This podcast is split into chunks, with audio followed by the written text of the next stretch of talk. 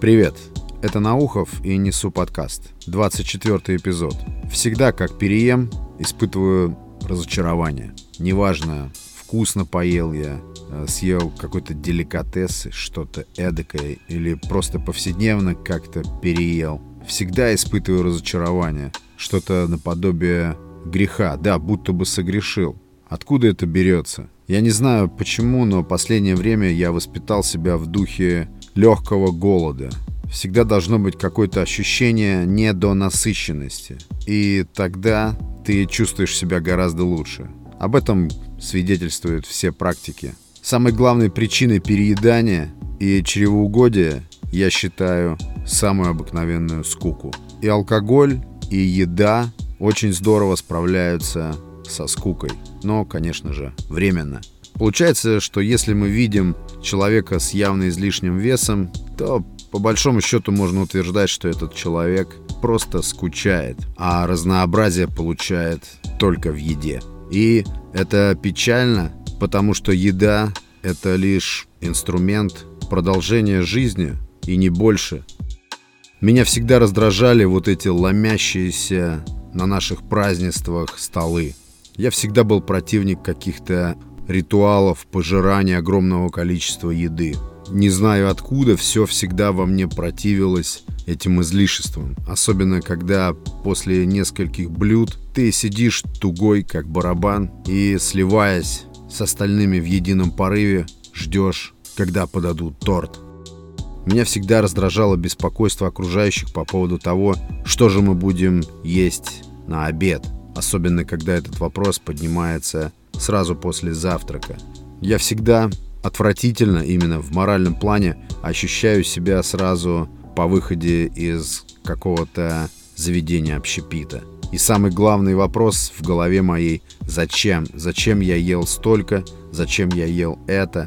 Ведь момент насыщения, момент укращения голода наступил раньше, чем на середине приема пищи. В моей жизни уже лет семь нет ужинов. Вообще не существует такого понятия, как ужин.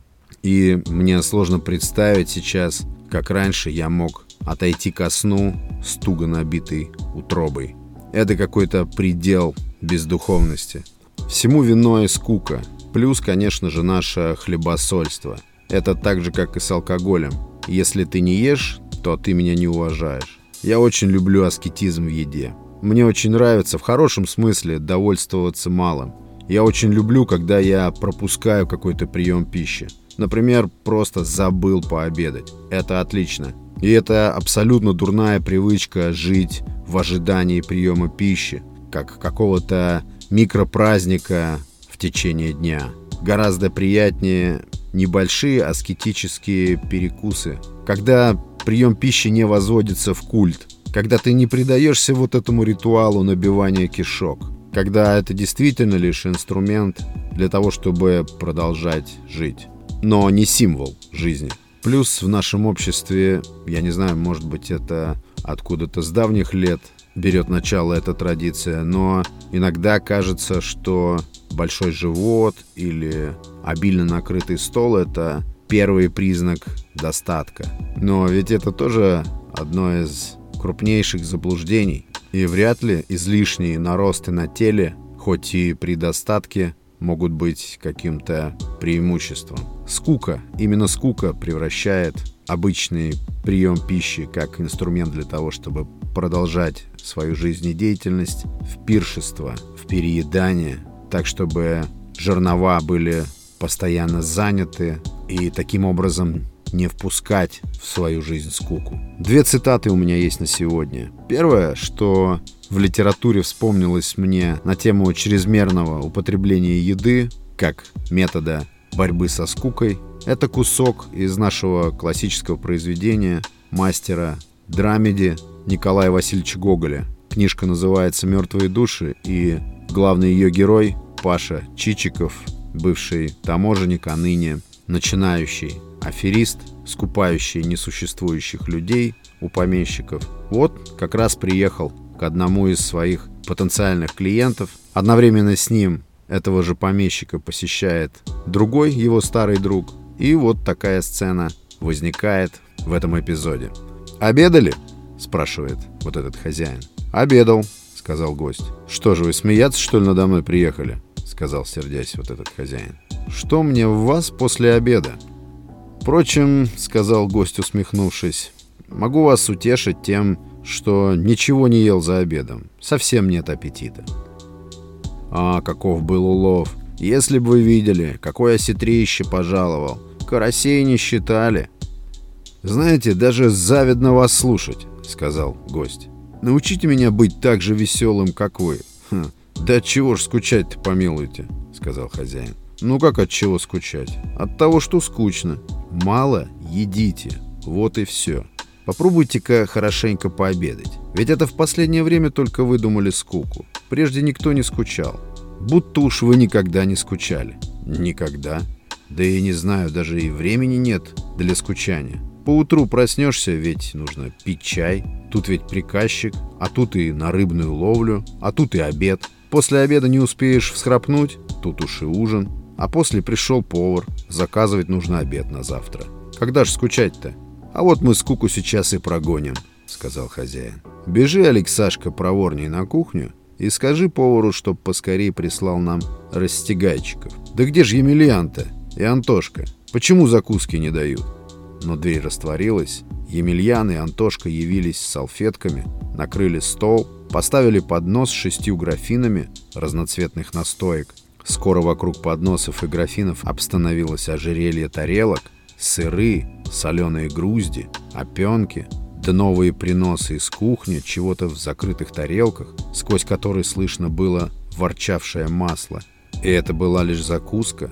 Потом последовал обед. Здесь добродушный хозяин сделался совершенным разбойником. Чуть замечал у кого один кусок, подкладывал ему тут же другой, приговаривая «Без пары ни человек, ни птица не могут жить на свете». Съедал гость два, подваливал ему третий, приговаривая «Что ж за число-то два? Бог любит троицу». Съедал гость три, он ему «Где ж бывает телега-то о трех колесах?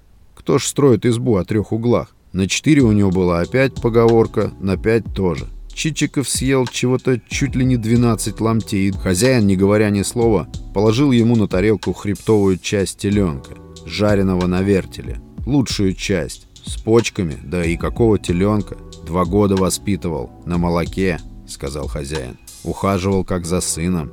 Не могу, сказал Чичиков. Да вы попробуйте, а потом скажете. Не взойдет, нет места. Да ведь и в церкви не было места. Взошел городничий. Нашлось. А ведь была такая давка, что и яблоку негде было упасть. Вы только попробуйте. Этот кусок тот же городничий. Попробовал Чичиков. Действительно, кусок был вроде городничего. Нашлось ему место. А потом, после всей этой еды, хозяин, как сел в свое какое-то четырехместное кресло, так тут же и уснул. Тучная собственность его превратилась в кузнецкий мех. Через открытый рот и носовые ноздри начала она издавать какие-то звуки, какие не бывают и в новой музыке. Тут было все, и барабан, и флейта, и какой-то отрывистый звук, точно собачий лай. «Разумеется, если так пообедать, — заговорил гость, — так как тут прийти скуки? Тут сон придет. Ненавижу переедание. Я читаю эти строки, и мне омерзительно. Я представляю себе, как мой желудок раздувается, как мешок от того, что я туда набиваю. И вместе с этим отключаются все какие-то здравые мысли, и вообще, кажется, пропадает рассудок. Чем больше работает желудок, тем меньше работает мозг. И если это цитата из «Мертвых душ» бессмертного произведения Гоголя, слегка комедийная, карикатурная, то вторая цитата — это изречение философа Луция Синеки из его нравственных писем. Звучит она на злобу дня и в полной мере может быть руководством в наши дни. Угождайте телу лишь настолько, насколько нужно для поддержания его крепости. И такой образ жизни считайте единственно здоровым и целебным. Держите тело в строгости, чтобы оно не перестало повиноваться душе. Пусть пища лишь утоляет голод, а питье – жажду. Пусть одежда защищает тело от холода, а жилище – от всего ему грозящего. Отличные слова, полностью согласен. На этом все. Подписывайтесь на Несу подкаст, он существует на всех площадках и слушайте там, где вам удобно. Пока.